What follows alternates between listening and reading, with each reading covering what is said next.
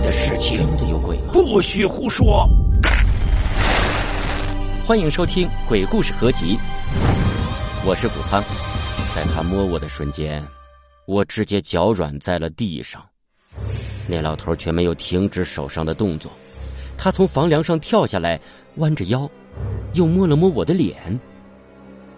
我身体不由自主的颤抖了一下，我能感觉到他那冰凉的手，顿时脑子里冒出电影里面鬼片中的人物无数种的死法。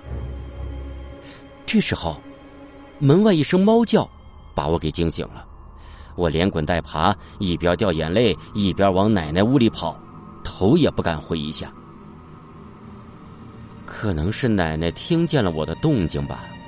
从屋内出来，手里点着煤油灯。我看见奶奶，就像是看见了救星一样，跑过去抱着奶奶的脚。奶奶蹲下来，把我搂在了怀里，然后我就听见她用家乡话说了些什么。那时候我还听不懂家乡话，不知道她说了什么。她说了半天，然后摸了摸我的头，把我抱回了床。结果我连厕所也没去成。这到了第二天早上，我们吃过早饭后，奶奶从屋内拿出了一张照片给我看。我一看就吓得碗都掉在了地上，因为照片上的人跟我昨晚看见的老头一模一样啊。后来呢，爸爸告诉我，说照片上的人是爷爷，很久以前就去世了。当年在村里动工修建通往城里的桥，爷爷过去指导，结果有个司机不知道有人在桥下面修建，开了过去，把桥给压塌了，直接就压死了好几个。爷爷好巧不巧的也在桥下面看结构。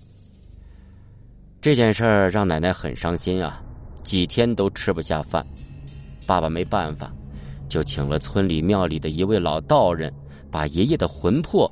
留在了房梁上，据说啊，是把骨灰用特殊的材料涂抹在了房梁上，以房梁做格局，生活在这房子里的人，就能在夜晚的某个时段看见离世之人。在农村的老房子，房梁用于支撑房屋顶部结构的结实横木，房梁有下悬、上悬、支撑三部分组成。因为下旋受拉，上旋受压，故上旋用料比下旋要粗。若是把这个魂魄系在房梁上，房梁就是根基了，魂魄存活到一直到房子塌掉为止。当然了，这些都是奶奶告诉我的，现在想起来也不知是真是假。但是自从那以后，知道是爷爷以后。我就已经不那么害怕了，也知道原来那么多年爷爷是一直陪着奶奶。想想爷爷那时候看着我笑，也是很慈祥的。也许爷爷只是想摸摸我的头，并不是想吓唬我。多年以后，我回到了这间既熟悉又陌生的老房子，我看了看房梁，看了看。屋子里的墙上黑黑的斑驳，我不禁心中唏嘘起来。多少年了，房子都破成这样，房梁还是没有倒。这也许就是爷爷在暗中保护我们吧。这时候，房梁忽然发出了一阵吱吱嘎嘎的声音，也许是因为风吹的。也许因为年久失修，空气进了屋子，引起了对流，所以这旧房梁才发出了嘎吱声。但是我想，也许是……